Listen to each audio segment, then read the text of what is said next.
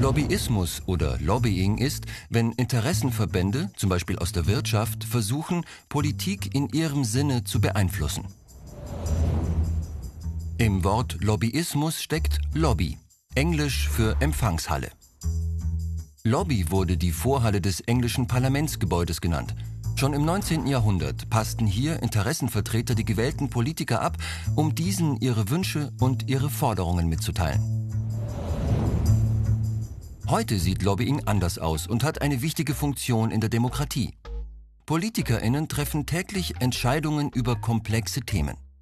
Dafür brauchen sie Informationen und das Hintergrundwissen von Expertinnen. Lobbyistinnen beraten interessengesteuert. Trotzdem vermitteln sie wertvolles Insiderwissen, das für politische Entscheidungen oft wichtig ist. Zum Problem wird Lobbyismus, wenn dieser für die Öffentlichkeit nicht erkennbar ist, keinerlei Kontrolle unterliegt und wenn manche Interessen kaum oder gar nicht gehört werden. So hatte die Tabakindustrie über Jahrzehnte eine stärkere Lobby als die Tabakgeschädigten.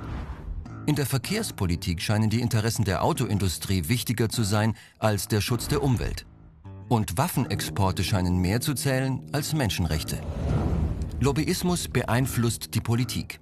Deshalb wird er auch als die fünfte Gewalt im Staat bezeichnet, neben Parlament, Regierung, den Gerichten und den Medien. Weil Lobbyismus meist ohne Öffentlichkeit stattfindet, sehen manche Menschen in Lobbyistinnen politische Strippenzieher, die Politikerinnen unerlaubt beeinflussen und sogar bestechen. Klar ist, Lobbyismus braucht klare Regeln und vor allem Transparenz.